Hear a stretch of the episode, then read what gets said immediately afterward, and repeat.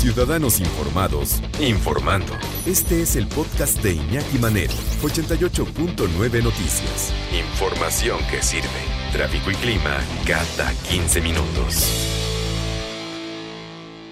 ¿Qué porcentaje del salario inviertes en el pago de transporte?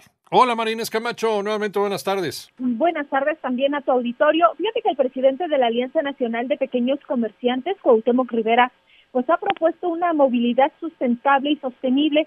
¿Esto desde qué? Pues porque diariamente muchos trabajadores están invirtiendo muchas horas de su vida en el traslado de casa al trabajo y también de regreso. Vamos a escuchar. Además de caro, el transporte es tardado, ya que es un viaje redondo de casa trabajo y regreso, tardan al menos dos horas y 25 minutos y muchos otros hasta cuatro horas. Nuestra economía pierde con estos retrasos 50 y 86 pesos diarios por persona y lo más valioso, pierde productividad y empuje. La gente no duerme lo necesario y termina extenuada con estas largas travesías. Y bueno, Iñaki asimismo también agregó que invierte en una suma muy importante de su salario para trasladarse de la casa al trabajo y también de regreso. Vamos a escuchar. Muchas veces los usuarios se ven obligados a utilizar dos y hasta tres medios de transporte para llegar a su destino, al no existir una tarifa de transferencia. Deben pagar varias veces por su traslado, encareciendo su movilidad hasta 50 pesos diarios por persona, por lo que invierten más de un 30% de su salario. Bueno, el presidente de la Alianza Nacional de Pequeños Comerciantes agregó que los mexicanos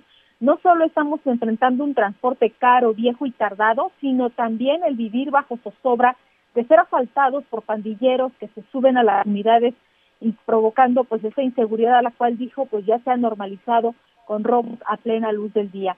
En ese sentido consideró que es urgente abrir un debate Iñaki sobre la utilidad del home office, horarios escalonados y reducción de la semana laboral a tres o cuatro días como lo propuso hace unos días y bueno ya lo ha reiterado en varias ocasiones el empresario Carlos Slim para evitar que bueno pues que la gente viva más en los camiones colectivos y metro en sus hogares.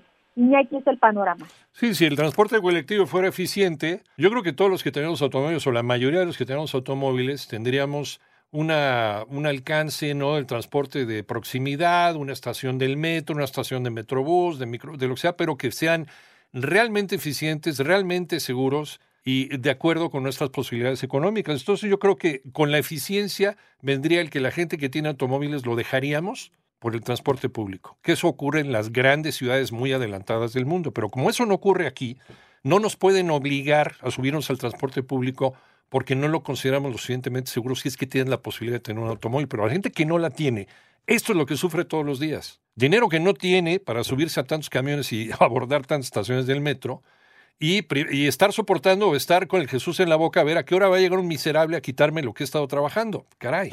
Muchas gracias, Marines Camacho.